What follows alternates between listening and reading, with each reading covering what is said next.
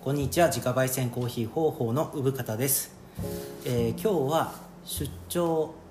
で録音しようと思ってまして大子町の雑貨屋さんのめめぐるさんにお邪魔しておりますこんにちはこんにちは。えー、めめぐるさんにお邪魔してますけども、えーじゃあ自己紹介からお願いしますはい、大子町の商店街で雑貨屋をやっております。飯田萌美です。雑貨屋めめぐると言いますので、よろしくお願いしまはす。いお願いしますめめぐるさんねはい、え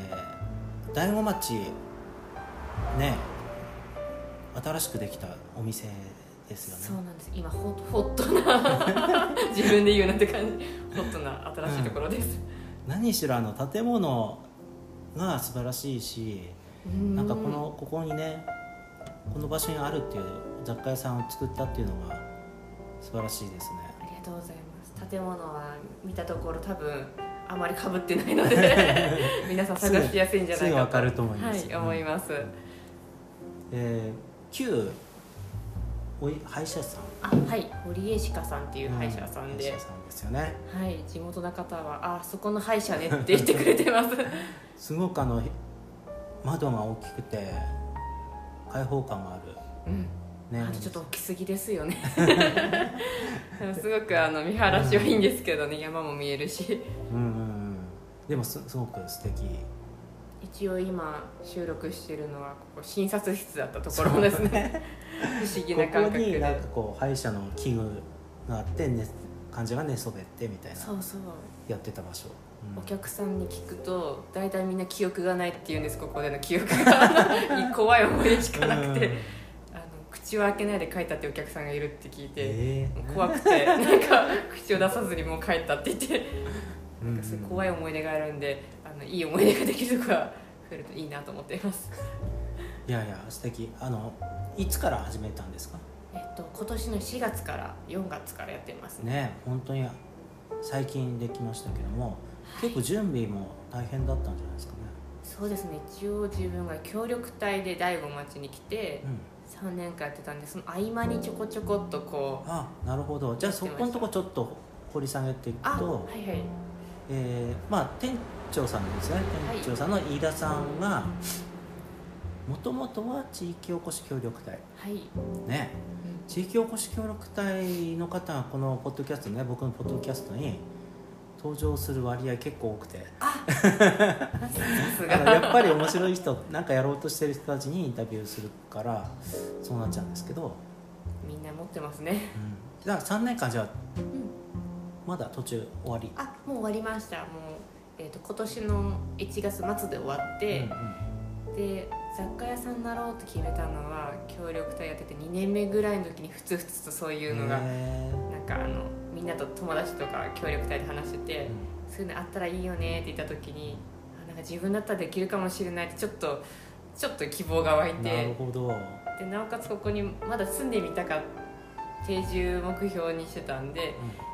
ただ仕事がなやっぱなかったんで、うん生み出すにはどうしたらいいかなと思った時に醍醐町っていろんなアーティストさんがいるけどもイベントでしか会えないかったりとかするんで、常時置いてあって新しいお土産みたいになれればいいのになと思ったのがきっかけだったんではいそこからちょっと物件探したりとか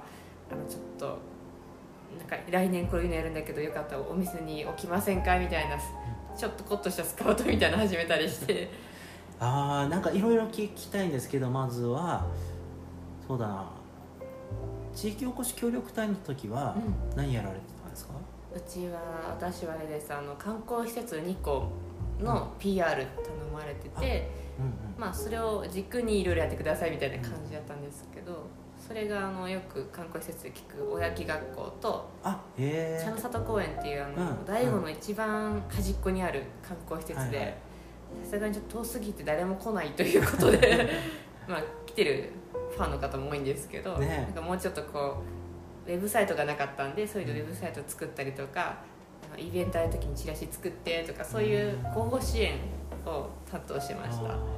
おやき学校は有名ですしね、茶の里はね地元の方が使うのが多いんですかね利用が結構あでもあのアートイベントだとよくあそうですね場所使うにねされててうん結構外国の方もいあ使ってたり使ってますねあと県北芸術祭の時も結構やってましたね頑張って ましょううんうんうんそう県北芸術祭の後に自分が来たんで、あそっかそっかそう自分がいた時もそういうのがあるんだとか思ってワクワクしてたらなくなっち ゃってそうだねあれもそうね残念だよね すごい急急に決まったらしくてそれが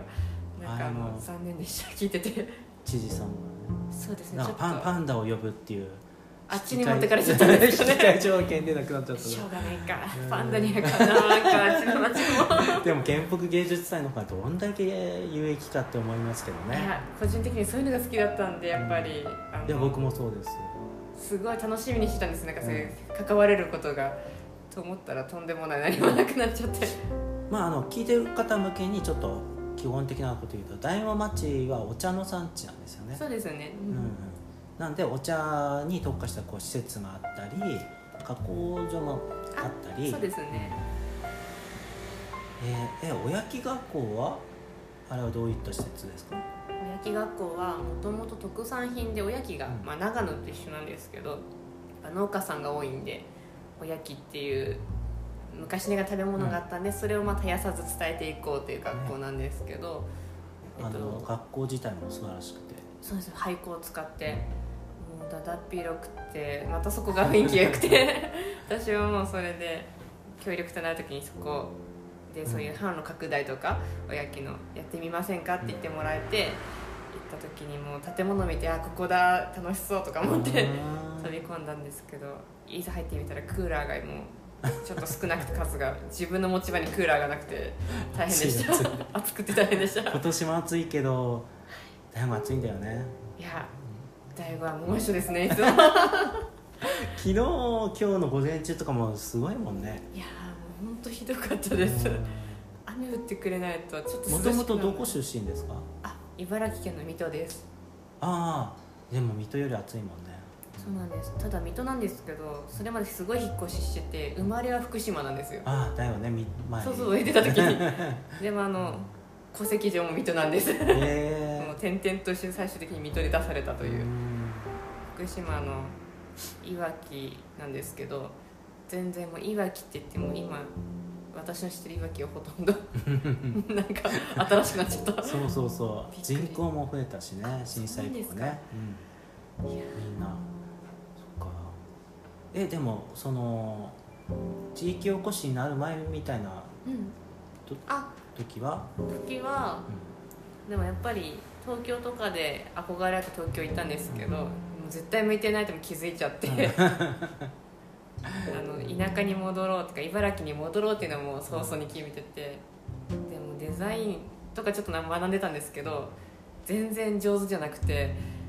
何かで使えたらいいなっていう加減でもともと親が花が好きだったんで花屋に行きました花屋に勤めてみましたああーなるそほこどから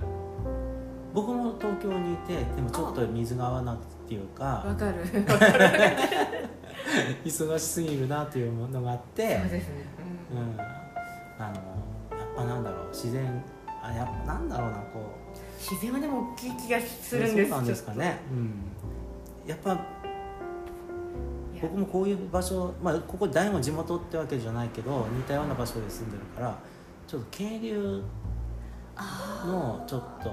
環境が好きなのかもしれないっていうところがあってとわかる気がしますあそれでさ今出たけどお花をやってたと、そうなんですよね前職でお花屋さんをでまあご存知の方もいるかもしれないけど僕もお花をやってたっていうところがあってちょっと今お休みっていうかあのですけどそうですねね私もウブさんの話聞いた時は花屋が先に聞いたんで その後コーヒーと金継ぎでパニックでお会いした時は「あーあの人だ!」パニみッたいクな複数の顔持ってる人だみたいなねまあそうですねうんなんかねそうあの男なの一つの仕事をこ うやらなきゃいけないみたいなでもねいやうでもん、時代に ね時代の流れにも最先端だと思ってます 私はでももともとのもともとはウェブデザインとかやってたんでえそっからね花に行った時が一番こだいぶこうですようねそうですけどなんかこう帰ってきたタイミングであの地元のお仕事をしたいってことであそうだから何でもよかった本当は地あなんか元ちのょっおと仕わかる事気がす る地元だったら何でもいいんでなんかわかる気がしますただお仕事がないっていうのは分かってたから、最終的に林業か農業かお花っていう選択肢があってそうその中ででそう一番危なくないのはお花だ ったそそうなのかなでも始めるタイミングとしても良かったんでやってみたらなんですね結構性に合ったし面白かったし、んうんっていうのがあって、あちょっと意外でしたあの私それこそお花屋さん農家さんってお家で継いでる方が非常に多いようなあー印象を受けたんで菊とかもそうですもんね、あと枝物とかも山を持ってないとそっかそう山ですね 山持ってて枝物って言ったあの広葉樹とかを、うんうんそのデパートのディスプレイ用に出荷したりするんですけどでかいやつですねああいうのだとすごいあの儲かるらしいんですけどうんうんうんう ん地元にもそういう人がいてやってる人はいますけど、そうえでーす飯田さんはなどういうお花やってたんですか、私ちょっと花屋ってやっぱりすごく素敵なイメージ持ったけど結構泥臭い部門に入って、根っこ付きの方に行ったんで、うんでも担当があのコチョフランとかラッピングする方だったんですよ、なんかそういうデザインとか出たから、そういうラッピングとかする方が得意なんじゃないかってすごいいいイメージで見られてきたらすごい不器用なんです私リボンもまともに結べなくてもういや難しいんですよねあれねセンスも逆に言えばもうパンチのある配色があれでなんか好きすぎてそれはちょっとって結構おばちゃんたちに言われて。丸ちょっと丸くなったんですけどコチョウランの発注とかしたりとなるかほどそれこそあのたまに栃木とか福島の方とかでやっぱ欲しい商品がある時に一緒に取りに行ったりとうんうんか、農家さんのとこに行って発注してみたりとかこれが欲しいって言っていろいろお金こうお願いして いいねで出してもらったりうん、とか交渉したり交渉したりとなるほどかしたんですけどちょっと交渉が性に合わなくて市場とか行かれます市場行く前にやめちゃいました。あのあ行ったらもう終わりだと思ってーいやでもちょっといろいろ任されるの怖くすぎてあそうかなんか震えでも花屋さんってすっごい意外と体育会系なとこあるんですよねありました、うんびっくりしてなんかキラキラしてる花よく駅ビルとかでよく入っいてるや僕ねイメージあったんでお花を出荷するお花を作ってる側だなんだけど研修的研修の意味を込めてはいその市場にこう見学に年に1回とかは行ってたわけですねすごい太田市場にはいそしたらあのめちゃくちゃハイテクなやり取りをしてきあの競ってるし確かにハイテクなすりでしたよ ねあれなんか私もいろいろやってる話ししててで買い付けに来てる人たちもなんかモデルさんみたいな綺麗なお花屋さんいっぱいいるんだけど、うんなんか買い方が本当になんだ男勝りな買い結構男前ですよそうねそ うそうもうそんなにガーッとかってガーッとやってもうギャーギャー騒いでそう車に詰め込んでみたいなだからもう本当に戦場みたいないや戦場なんですよね私上司がやっぱり行っててどうしても欲しい商品とかお客さんがどうしても欲しいって言うんでもうすごい上の上の上のコネ使ってな んかどうしても欲しいんでちょっとでも高くていいんで買い取ってくださいみたいなすごいこと言ってましたなんうか戦場だったん花屋は戦場ですよ花屋戦場だったし足りなくなったら取りに行ったりとか も自分の車はもう花屋みたいに改造じゃないですけどもすぐギュギュギュギュ仕込んでトレーとか入れてましたなんか花屋さんもだからどうにか市場を通さないようにして買い付けられるようにとかなんかこういろいろねやってましたけど大変なんですよねでもなんかやっぱその花屋経験してて、うんいろんな店舗とか行ったんですけどねもともとやっぱ茨城だったんで茨城の土浦の方の店舗とか、その後成田の方の店舗に行ったんですけどやっぱ地域柄そこの土地のお花屋さんメインに使うっていう苗農家さんを使うっていうのが暗黙のルールであってなんかそうやってるうちにやっぱ地域の人と関わりたいって思ったのが初め協力隊になろうと思ったきっかけうんで。で花屋は嫌いじゃなかったんですけどなんかもっといろんなことやりたかったはずだよなと思って絵はポップ描いたりするの好きだったんですよでやってたんですけどだんだんやっぱりその仕事がし中堅社員になってくると下の子に譲ってうんうん行かなきゃいけなくてでも何か縁かこうち後輩が育たないんですよ私なんか辞めちゃったりとかみんなああでも厳しいからねそううんずっと自分が中堅だけど下の仕事もずっとやんなきゃいけなくて自分で仕事のバランスが取れなくなっちゃって で実家の方に戻ろうかなと思った時にその協力隊っていうのがなんかちょっと流行ってきたっていうかよくメディアで見るようになっうんうんうんてそれで茨城戻るんだったら思い切って「あ大悟って意外と行ったことないんだよな」ってじゃあ地域おこしになって最初の不妊地の大悟あそうなんです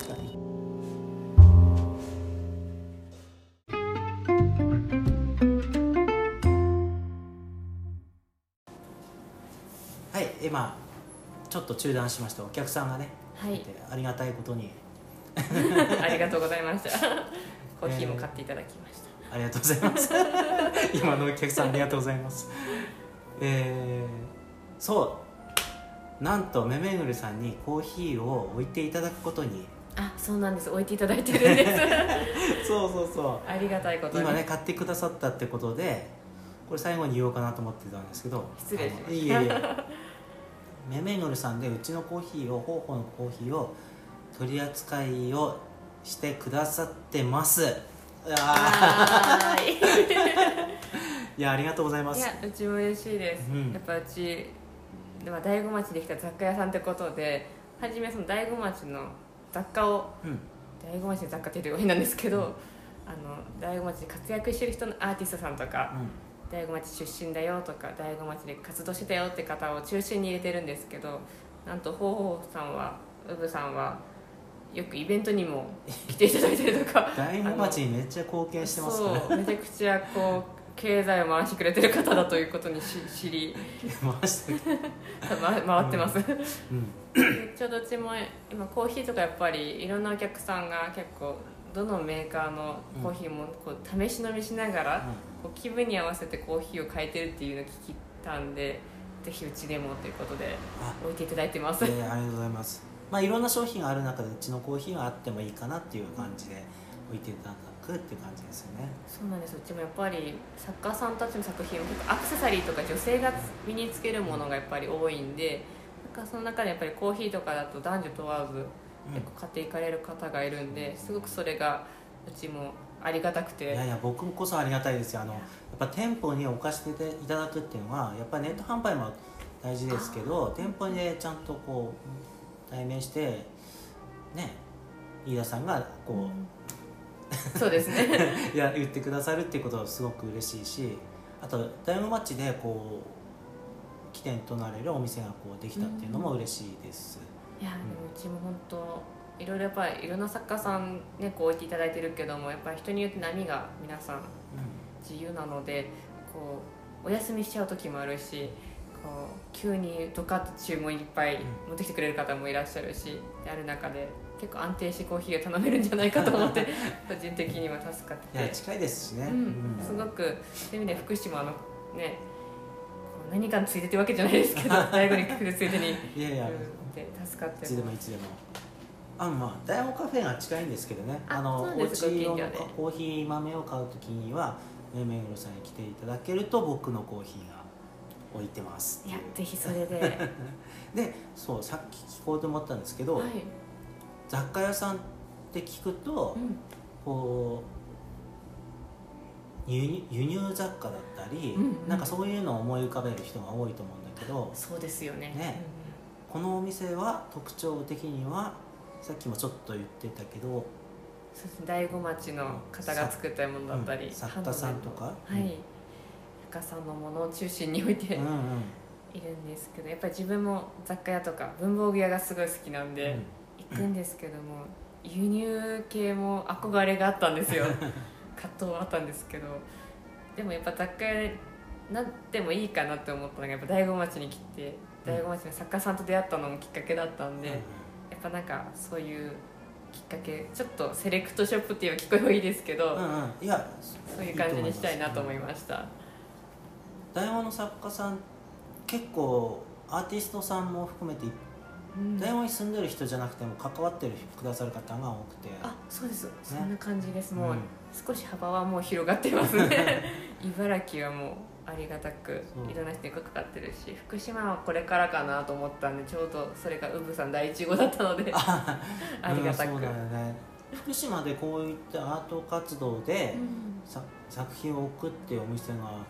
なかなかないのでそうですねうんやっぱりいろいろ調べて自分もそういうの興味あるんで調べるんですけどやっぱりあんまりヒットしなくて、そうね、それこそイベントっていうかなんとかマルシェみたいなのがあれそばうだね多いみたいなんですけどねなかなかたどり着くまでがみたいな感じうんがしもちちゃろうんものづくりやってる人ってどこにでもいらっしゃって、多いと思います、うん、なんかこれ僕の持論なんですけど、はいこうものづくりをやってる人たちってこう、うん、便利な場所にこう集まるかって言ったらそうじゃないですよね、うーんなんとなくこの文化が育つ場所に集まる確かにそれがすごく面白い場所だったりっていう、それはあると思います、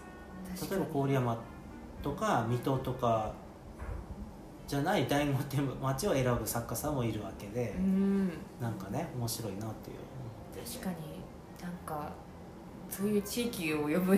地域を呼ばれてるんですかなんかこうどっちが呼んでるかわかんないですけどうん確かにそういうきっかけがあって多い多いとかこうそこでやったっていう方もいると思うそうですとねなんかここでやるって意味がなんかちょっと私もあるのかなと思って、絶対あると思う、うん僕もなんかそういうのに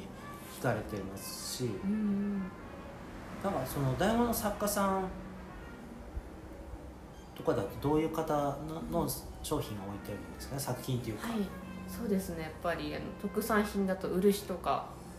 うん漆そうですよね塗りの大悟だと漆器を取れるうんに日本で2位なんですよねなんかすごいことですよ ねニーズ取れないですよねなかなかうん、でも本当やっぱり貴重なものであるからゆえにやっぱり文化財とかうのん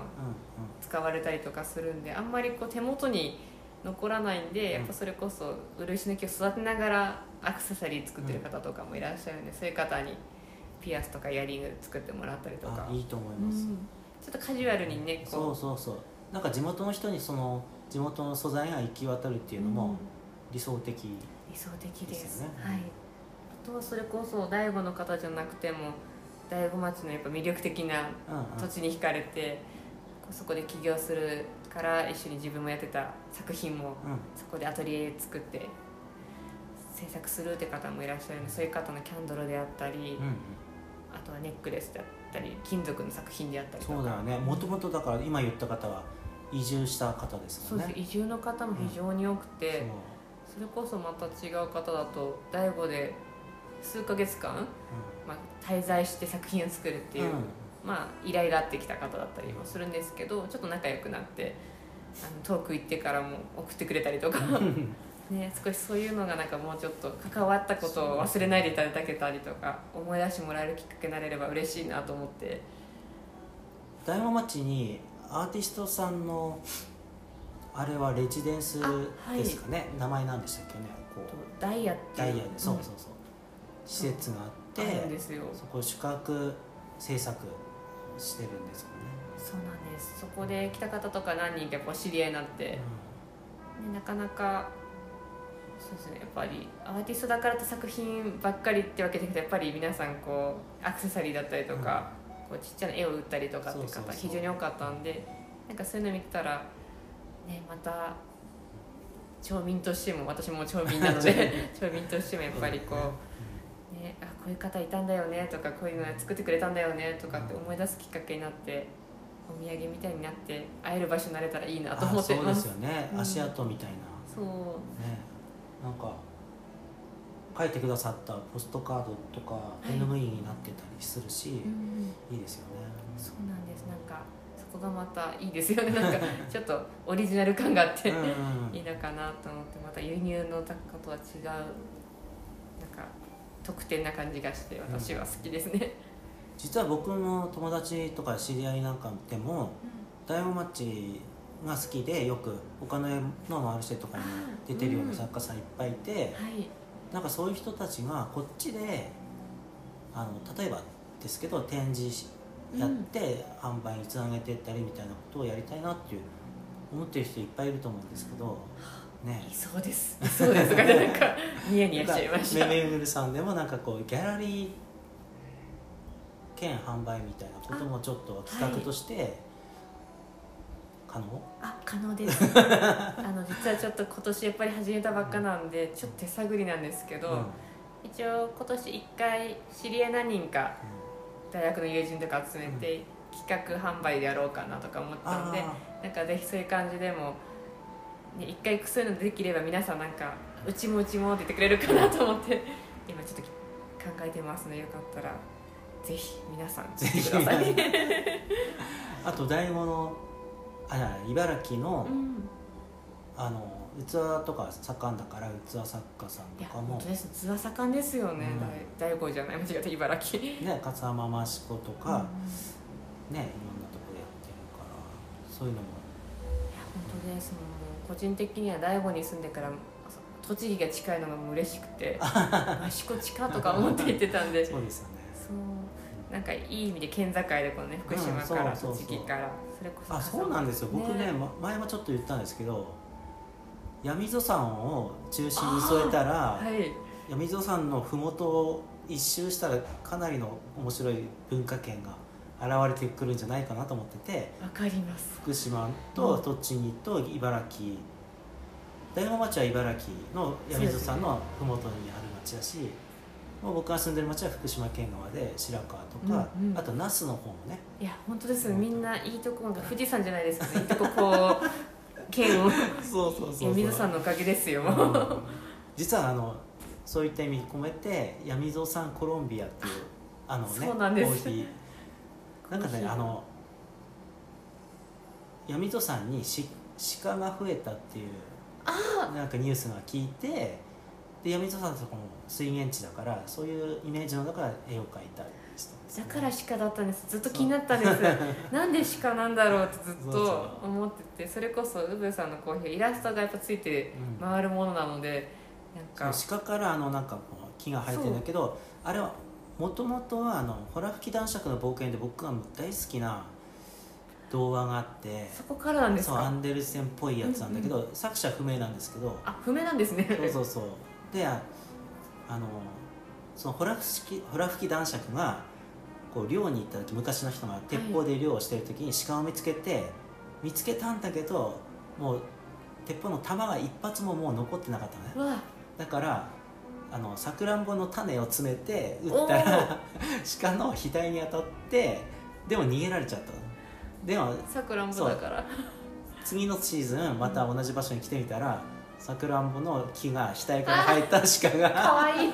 そんな話が あるんだそうそれの話は、まあ、いろんな小話がいっぱいあってうんうん大好きなんですけど、そういうエピソードからあの絵を描いてなんか闇蔵さんにいいそういうなんか鹿がいたらいいなとか すごくいいですどんどんお客さんにご利用ししてその話ご利用し進 そうめます絶対みんな似合ってしかできちゃいますねあとコロンビアあの夏にね、水アイスコーヒーにいいんでっていうことですかねいや本当ですいろんな話聞けてちゃんとコーヒーの話もいただいてありがとうございますそうなん です、ね、暑いんでねやっぱアイスコーヒーにする方も増えてきましたしねすごく、ねあのお茶の産地ですけどコーヒーどうですか飲みます飲みます大人になってから私はそのちょっと車の運転が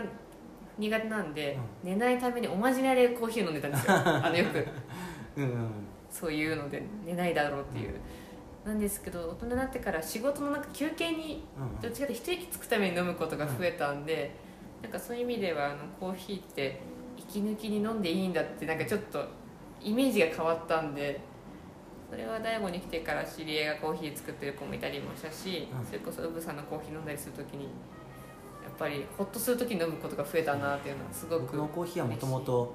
仕事の合間に飲むっていうコンセプトあもうまさしくそれですけどなんめっちゃよくな飲んんかでねます、この前回の収録かなんかでうんあのイタリア人はそうそれこそ仕事の前に飲む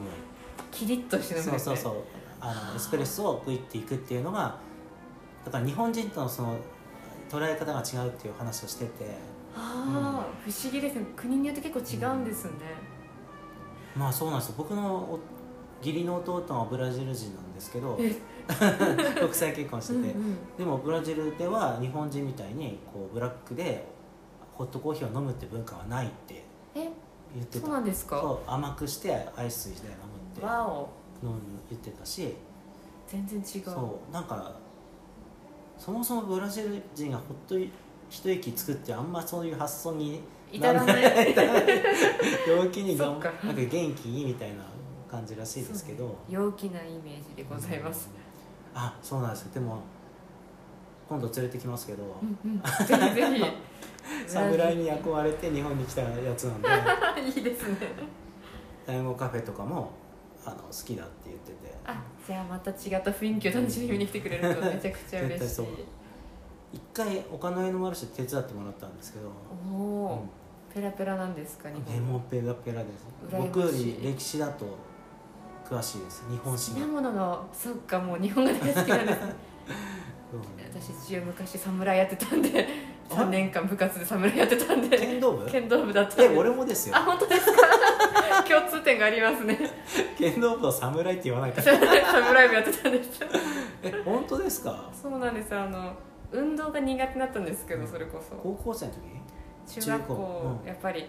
ずっと美術が好きだったんで美術部入るつもりだったんですけど、親から基礎体力つけなさいっていうすごい硬い言葉で言われて本当ですか実は前に収録した、うんその地域おこしの男の人今あの旅しながらこうえー仕事やってるんですけど、すごいいその人も剣道部で、うん、ってや言ってちそれも体力が作ったのいやでも体力すごいつきました握力平等につきました右手と左手 あそっかそっか、そうもう全然ひょろひょろだったんでうんうん、いお今ある限りは多分剣道の体力じゃないかと思ってあー熱いのも結構慣れましたしえー、あそうだよね僕はね剣道やってたのに朝苦手でいや私も得意じゃな いですけどそれは分かります剣道の練習って朝早いし寒いしみたいいやそれこそあれ歓迎校も意味わかんないですよ寒い時に、ねあんな朝早く起きて何が得があんだとか思ってましたけ ど怒られちゃうそんな、なこねと、、今の時代にそぐわないとかっそてぐわない全然霜焼けできるしねまあでもちょっとまあ小武道武道ですからね、なんかそういうのもあるのかもしれないですそうですよねなんかいやいやそうなんんですよなんか花のことといい共通点が見出してて嬉しいです嬉しいです私も剣道やってる人なかなかいないんで結構コアですよねあでも言わないだけどね 結あ構言わないだけかもしれないですねじゃないですかねなんかっかもうんへえ私はそれこそ、ね、剣道なんかは本とか漫画とかでやっぱうん侍がかっこよくて入ったような感じなんで、ええほぼ弟さんと同じですよ ちょっと何の漫画 ルローニケシですかね否定みつる牛乳が売ってると思ってました聞いてた方がいいのかな大丈夫かないや大丈夫あの今映画やってやばいやってるから今やってるからみんな見に行ってく ださいたけるくん頑張ってますかそうらええ本当そういう意味ではあのいいきっかけでした剣道は本当そうですね剣道やってて花とかねやっぱいろいろ共通点あるの嬉しいです私もあだからなんかなんとなくちょっとお店も和の雰囲そうなんですなんか気ねいやこればっかりはちょっと大工仕事が苦手で人には頼んでるんですけどたまにこうあー発注してえこうでいうのもこの簡素なシンプルな感じがいい大丈夫ですかね全然いいですよなんかその雑貨屋さんに行くとすごい混み合ってる感じあるじゃないですかあのなんかそう そう歩き所にくい狭しにねこう棚があってなんかいっぱいあってみたいなそうそうあれに憧れてたんですけどちょっと管理ができないなっても思ったし あー何よりもこのコンクリートの壁が結構素敵なんでそうだね見せたいなと思ったらこんな感じになっちゃいました、まあでもよかったですいいといいといいとそうあのウェメグルさん本当にまあ雑貨屋さんとしても面白いですけどこうねこうお店にまず入っていただくってところでいや素敵ですよね本当雰囲気がやっぱ建物がこの建物もいいなと思ったのもお店やりたいと思ったのもきっかけなあんでそうですねここ見つけられたのは大きいですねいやすごいラッキーでし たあのたまたま大家さんが知り合いだったんで「うんうんうんえあの人なんですか?」みたいな感じで声かけて人づてにもうなんか間に入ってもらってありがたいことに貸していただけてあの雑貨のフロアは2階なんですけど、1階だとこの間ミッチェル・ベイカサリあメーカリーさんがそうイベントやったりそうそうそうパンのイートインとかやってもらったりしてそうて、ねあれは不定期でやってる感不じ定です、ね、期ですミチルベーカリーさんもまあできるだけコンサートにねあのうん月1回とかお願いしたいって話はしててまあ皆さんのお仕事事情にやっうてん、いぜやうんいいとひ思ぜうあひと思のって。 1階でイベントが不定期でもあると、うんちょっと行ってみようとか街街の人もた多分嬉しいと思ういやそうなんですねやっぱり1階だと見えるんでちょっとにぎわいがあってすごく楽しそうで私も2階にいるんでいつもポツンとして寂しいなと思ってたまに1階に行って見に行ったりとか あの客やってるんですけどぜひウブさんもやりに来てくださいよあそうだよね金継ぎとか金うん継ぎとかもいいですし、そうだよね今僕ね、うんあの金工作家のこのお友常さんはいまああの雑貨屋さんに置いてありますよね友常さんコーナーがある、うんうんうんその友常さんがあの僕ねチョコレートをやるんですけどチョコットうんチョコレチーョコットチョコとやだかけてる、あの焙煎コーヒー焙煎するうん過程っていうかまあついでというかあれで、ついでなのついでじゃないんだけど全然はやろうと思ってやるんだけど、うんうんあの始めたんですよねあで全然そのなるほどそうあの販売とかに至ってなくてただどうやってそのチョコレートっていうものをこう商品につなげていったらいいかって考えてる途中なんですよねおおすごい、ただ友常さんが言うには、うなんかワークショップでチョコレート作りをやってみたいっていう言ってて、楽しそうあやりましょううんねやでりもましょう僕のコーヒー作りの過程ってうんあのビーンズをまず焙煎して、焙煎してで皮を剥がすんですよね、でもうそれで結構もう40分ぐらいかかりますよねうん、でそそれを細かい仕事ですからねそれをコーヒーに砕いてコーヒーにすっていくっていうこう、うんうん作業が3時間ぐらいあるんでそれワークショップにできるっていう話ですよ ねあチとョチョコだけピックアップできないうまくピックアップできないですかなるそほうどあと暑いと溶けるし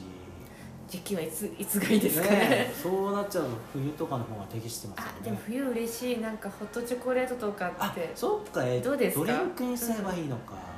たいですなんか私大人になってからホットチョコレートというあの贅沢なうんあの食べ物を知りましてあでもねそのじ手作りチョコレートって、うんやっぱりそのダイレクトカカオがはい100だから、ねもうめっちゃ100ですよね カカオでしかないですよねだってあの意外とその豆そのカカオの豆が発酵した状態でうん作るからその製品として洗練されてない分パンチが強いんですよなるほど刺激だ味そうそう味のそう市販されてるチョコレートと同じようなうんうん感じであんだけ苦労して作ったの にすっごいなんだろうこれあの思ったようなチョコレートじゃないでもこっちは本物なんだよな、本物ですよねそうそうそうっていうのがあっていいですね本物味わう会です ねカカオ100そうそうそうそういうことを分かってくれる方うんでやってもいいですよね、面白いでうすねん、じゃあちょっと冬開けといてくださいねぜひやりましょやうりましょう暖かくしてお待ちしてますから、今の時期この間だと染色をやられてましたよねはい染め物イベントでうんめめぐるにあのおろしてくださってる方の作品で大悟のリンゴの木の枝うんうんを使って染める液体を作ってそこでえーっとやもだねみあいしながらこう浸しながら草木染めみたいな感じでそうですもう草木染大め悟の、のうん、りんごの産地なんですよねそう大悟はリンゴもりんごお茶リンゴ茶、ねそう産地あとエトセトラで本当はりんごはりんごの農家さん多いいでやすね本当多いですびっうんくりしましたありんごで染められるんですね木でおうんなんかやっぱりその染め物やった方は農業廃棄物上手に使ってやっぱりまあ余すことなく使ってやっていきたいという方だったのですごく木の枝なんてね剪定の時にねうんなんか切っちゃってたまたまやっぱ薪ストーブやってる方は薪にしちゃうって言ってましたけえど、ーありんごの木でうんそれもすごいなと思って燻製とかできそうですよねいけそうですねねあおなんか美美味味ししそそうう すぐ美味しそうとか言っちゃって、うんいや本当それこそいろいろ可能性があるんだなと思うそうだね、うん知らない知らなかったら捨てるだけですもんね、そうなんですだから教えてもらってえーそれこそつないでもらってうちに置いてもらってうんうんでイベントぜひやってほしいとお願いしたら暑くなる前がいいと言ってもらって「もうじゃないですか」って言って 急遽急いでなんあかやってそうそっやってかあれも楽しそうでしたね水遊びみたいで楽しいです大人になってからああいうことってあんまもうしないじゃないですかあのなん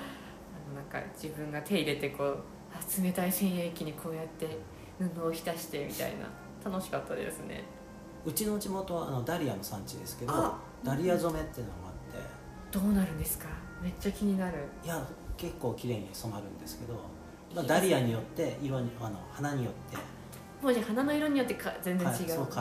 てってやるんですけ白いどダリア染めだと面白いですねそう草,、ね、草木染めも面白いけどもお花の花びらの色によってこう変えていくっていうのもあのちっちゃい頃色水で遊んだみたいなイメージでいいんですかあーあそこまでいかなないんかねそこまで自由度はないんだけどなるほどうん、触媒なんかも使うと綺麗になったりもするんですけ大ど人のやり方ですねいいと思い ます、でもその使わないうんあの草木染めのやり方でもあちゃんとねいやでも楽しいですなんか染め物とかすごい好きなんですけど草木染めやったことなくて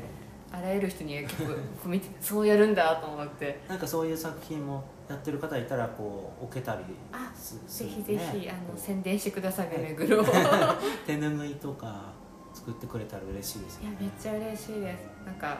皆さん独自のこうお土産とかこう地元愛が伝わるものが生まれたらいいなと思ってあ個人的にはそうですよねそそうこがポイントですねポイントですうちのダリアうをんちょっと置いてくれるかどうかみたいなのをちょっとお話が出てますよねぜひあの先日伺ってめっちゃ待ってますってすごいあの遠用みたいになってますけど でも嬉しいですやっぱりあのいろいろ興味あるんですけど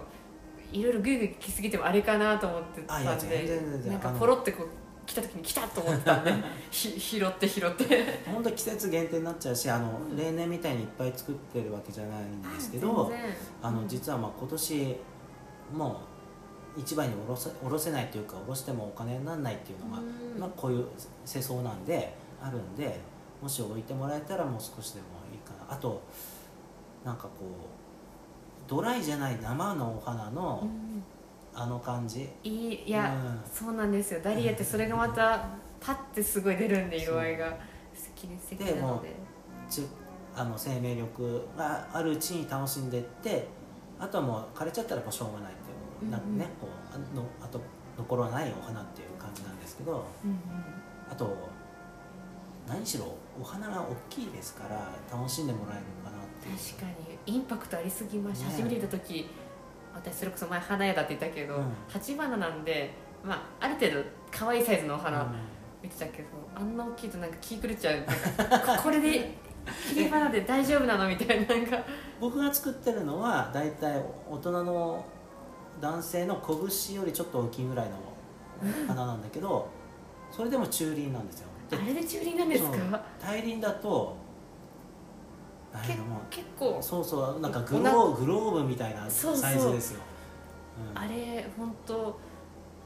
びっくりしちゃう んですよなんか今日ねあの実は今収録してる今日を大門カフェでカタルハさんがワあーークショップやっててそうだったんですうね、ん、あのフラワーアレンジのうんね、うんカタルハさんなんかもダリアをこう使う時にこういろいろやっ素て敵たりではすするけねど、まあ、ダリアを使って結構寿命があるんでダリアはうんなるあの難しいとは思うんですけど、こ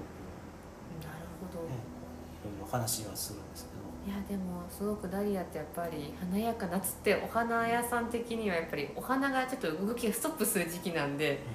あの来てくれるとダリアがあれば大丈夫ってよくわからない、えー、そうなんですねあの強気な態度に出る店員が 私なんかはそうだったんで、いやそう助かってましたすごくやよっぱ綺麗ですし、うん綺麗ですしでうちの花もちょっとこうシンプルですけど色的にはうんうん面白いの作ってるんで、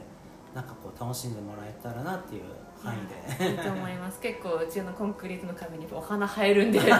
ひ一緒に写真撮りたいなと思ってたんそうですよでね すでもこれはこれでねこそうなんかうイこンうダストリアなだから大工カフェみたいなねやっぱり木造の雰囲気もあねー非常にお花ってあるけど、うちのこの灰色と白と何とも言えない汚いこの壁合いもそうあでもそれが好きな人いっぱいいますよ、あ全然話してるんですけどこれうちの壁です何ですかこのコンクリートの塊はこのコンクリートの円柱今手渡したんですけど皆さんにこれをエアコン取り付ける時にあ抜いたの穴開けたんですで電気屋さんが記念にあげるよって言ってこれ壁に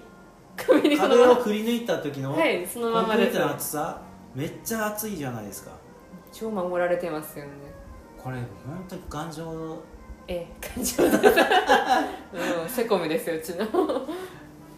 えやばいいこれですそよれねこれ相当熱いですねはいまあ暑くてでこれ何センチぐらいあるもこの2 0 20ぐらいあるれ20ないで1 5 6センチじゃないですあかりねまですもかねちょっとコンクリートでその厚さってすごくないですかなんかいや珍しいらしいですやっぱりあの歴史的に見てなんあそかっか薄くなる前の世代のコンクリートちょのっと古いからら逆に頑丈に作ってあるもうちょっと珍しいのがやっぱ柱がないんですようちのあ言われてみれば柱がなくて全部壁で支えてるって言い方ですけどなるほ壁でしかないというかだかどらなんかねこう打ちっぱなしって聞くと安藤忠夫とかさ、ね、ちょっといいサッカーがふわって出てくるけど、まあ剥がしたというかなんて言うんでしょうかねちょっと建コンクリート建築のちょっと前の世代っていうかラーメン構造とかが入る前なんでなんうか柱もなければ結構壁たちだけで頑張ってくれてるんであでもそれでも全然がん構造的に十分なんでしょうねもう平気みたいです、うん全然地震の時は揺れますけどさほど揺れませ んしなんかしっかりしてるなって感じですへ本当良かったですこれえあじゃああんまり夏場とか暑くないっていう感じいやめちゃくちゃ暑くてなんかですねコンクリートは暑くなっちゃうのこの大あだ悟の商店街がもうコンクリートの道なんでなんか熱を窓も大きいからそう窓も大きいんですが多分これ今建築的にアウトなんじゃないかっていうぐらい大きいんであそっか昔の基準なんだそう昔の基準なんででも日差しもガンガンですねあー今じゃね夕方とかなれば結構涼しげなんですけどなんであ西側だもんね はいもう西側に窓があるんでなんでそこにしちゃみたいなあでも道路側って道路側そうそうへえすごいそういう意味では建物も楽しみに来てみね来てもらえるとうちはそうですよまずはねこうう雑貨屋さんだから何に出会うかは楽しみにしといて、ん、まずは来てもらってっていう、結構男の方なんかだとは建物を皆さん楽しんで見ててくれますねう 本ん当なんかなんちゃって歯医者さんみたいな雰囲気のねとこも残ってますんであそうですねだから女性も男性もちょっと興味が惹かれるような品物みたいなとこで、コーヒーとかはねいちょやっと本当コーヒーさんはね助かってます、ね、へえ面白いあとやっぱり豆が置いてあるのは嬉しいねって言ってもらえるんで個人的に豆で引きたいタイプだったそうんでですねそれが構想して なんか意外と豆があるから来ましたって言ってもらえるとそうなんだってなんかあの嬉しいんですそれがそうですよね、なんか定期的にそういう話しながらうん全然本当コーヒーだけのお客さん多い んででもちょっと世間話しながらここのも美味しいですよとうんそかうそうそういろいろね情まあ報交換してくれてうんコーヒー屋さん僕だけじゃないからそうそうこういろん選な方選べるっねてこう感じですけどね、選んでいただければと思ってるんでそういう意味ではまだまだ未発展の雑貨屋なんでいろいろ刺激い的やなでもし4月から始めたばっかりですし、そうそれでいろいろ言われてもアイデア アイデアそう混乱するのでアイデアはねもちろんそいうっそうぱいあるしいろんな人を言ってくれると思うんだけどでも現時点でここまでできてるっていうのはいやだってももう老舗感があるしー世界ありますよよかった落ちです着く場所だし嬉しいですなんか、確かに結構のんびり皆さん見ててくれるのが、こうくるりと一周ちゃんとし,、ね、して、そうだね気に入ったとこもう一回見回ってくれるんでなんかあの、嬉しい、まあ、僕的にはこう展示なんかが作家さんの展示を、うんこうなんかこう集中的にやる期間を設けてくれたら、ああいいですねなんか違ういやいやうんあとその作家さんの関係者もいっぱい来てくれるし、いや本当そう思いましたなん かやっぱりうち私なんかのねこうペイペイがやっても全然合わないんですいやいけやいどや作家さんのそのファンの方が結構来てくれるんでそうだよねなんとかのさんのファ ンで僕すごいいっぱい推薦できる人推 推薦図書みたいな なんかでもねそのやって新しいお店ですけどやってくれませんかって言えますよ全然あうん嬉しいですなんか一回もそれこそねあのイベントでたまにポンと開けるんですけど一回もその盗まれちゃったら大変なんですけど なんか作家さんがもし滞在してくれる日があ1日でもそうだね2日とかでもあったら特別に1回もうまく展示使ってもらってもいいかなとか思ったりでそれこそ上も壁いっぱいあるんでいっぱい穴開け てドリルで穴開けてやってもらってあもう大家さん多分びっくりしちゃうと思う多分初めに比べたらすごい穴開いててびっくりしてると思う快く好あきに開けていいよって言ってもらったんーそうでですねまあ開け放題でもまずは他のエノマルシェの作家さんたちの方が馴染みがあると思うからあでも確かに私なんかより多分大悟を知ってるあで作も家さんが多他のいですねエノマルシェは手伝ってたんですもんね一回だけあでも二回手伝ったのがいい から、うん、2回手伝ったんですけど、うん一1回目はもうちゃんと現地スタッフであのお弁当運びとかいろいろやってたんですけどあ店番とかねその店番とか2年目もやるつもりだったんですけど2年目はちょっと親木学校うんうん教育な時の仕事の時の職場がちょっと欠員が出ちゃって長期でお休みされる方が出ちゃってちょっと穴を埋めなきゃいけないと思って あのお金のある人は SNS とか担当しそうてですそうね準備の方だけ手伝ってまあ去年も今年も開催はできませんけども去年あのその前までで9年ぐらいやったんですよねいや本当すごいですよすねごいですよなんかそのスタッフさんの関わり方熱量とかもすごいですけどその大悟カフェでやるってうんうんこう大悟にいるまあ見てる僕から見てもすごいなと思うんですよあの確かね便利な場所ではない からそうです便利な場所じゃないけど皆さんそこを目指して一心不乱に来てくれてであのお客さんの量 とそう確かにスタッフもなんか愛がありますよ愛ねうんがある9年続くってすごいですよね、だからすごい愛されてるとこなんだなと思って僕も毎年楽しみにしてて8年、うんそう1回目1回2回目から参加してるんですけどそうなんですねそうそうそうんん最初は全然お花屋さんだったんですけどうん全然、うんあの認知されてなくて売れ残っちゃったりしたんですけどなんかね最後の最後スタッフさんが手売りしてくれたりしてああ嬉しいですね そうそっからなんか1年間待ってたよって言って買いに来てくれたりお客さんが増えたりするみたいな、なんかやっぱそういう作家さんにとってもいい場所ですもんねああいうそもうねちろあんことう作家同士のねこの交流の場でもあるからなんかこう確かに作家さん同士も仲がいいです なんかお隣の方とかお店番なんか手伝ってたりとかしてそうそうそうなんかおあの会社員ではないってところのなんかこうね、自営業みたいなところでクリエイター同士のなんかつながりみたいなのがあるのかもしれないですすごくそういうの見ててなんか頼もしいですなんかスタッフでやっぱ新人みたいに入っていくとわからないことすごい多くてでもなんか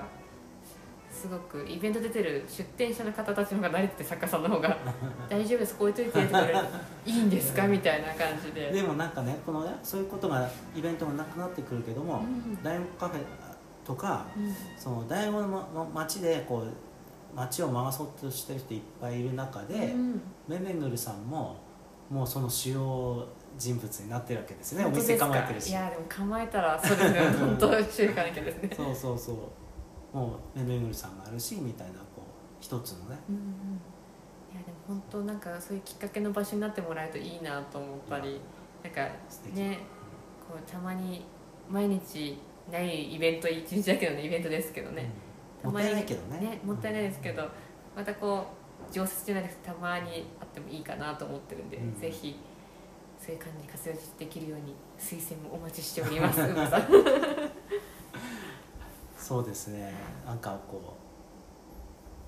うポッドキャストでゲストトークで参加してくれたうん作家さんあ、ねそっかそういうのもいいですねいや楽し聞そういてると思うんで聞いてるかなぜひぜひメメングルさんでぜひまず一度遊びに来 て雰囲気をチェックしていただけるとちそょうだよねっとうまく伝えるのが下手なんでどうでもいいことは伝えちゃうんですけどなんか肝心なところ出てこないんでぜひあの肌で感じて 見てもらえると嬉しいので、はい私もなんか、ね、作家さんに会いに行けるようにいろいろ福島栃木茨城は縦横無尽にそう駆ですねけ回りたいと思ってます。じゃあ最後に、はいメメグルさんのこの営業日みたいなあとそこうでろをすね告知ちゃんとしておきましょうか、はいあとどういう場所にあるっていうのも、そうですねとじゃあ雑貨屋めめぐるはまず商店街醍醐町商店街の元町通りにあります、うんだいぶカフェさんから歩いて5分もかからないと思う場所えもうなす何分ですかね一1分 ,1 分でだいぶカフェさんから1分のところにございますえっと3階建てのコンクリートの建物で壁に電柱のイラストが作品が飾ってあります、で営業日が金土日月の4日間そうですねはい僕は注意ですよね、そうですねうん、金土日月はい他の曜日もたまにいるんですけどちょっと空いてないの でぜひ金土日月に来てくださいはいお時間が11時から19時となってるんですけども大雨とか降ったりすると早めに閉めちゃうんで、SNS インスタグラムでそう「ですめねぐる」と検索してはい緑色のアイコンが出たら私ですのでよろしくお願いします、まあインスタのアカウントなんかはアーカイブにこうリンク貼っとくんであそーありこかがとうごらざいます見ていただいとんでもなて はいあと近隣の方はそこでコーヒー買いますよってはいまあぜひ本当買いに来てください、 えありがとうございます、ーよろしくお願いしまじすゃあこの辺りにしますはいはいじゃあ今日はありがとうごあざりいまがとうごすざいますすいませんね音楽流れてましたねうん大丈夫です失礼いたしました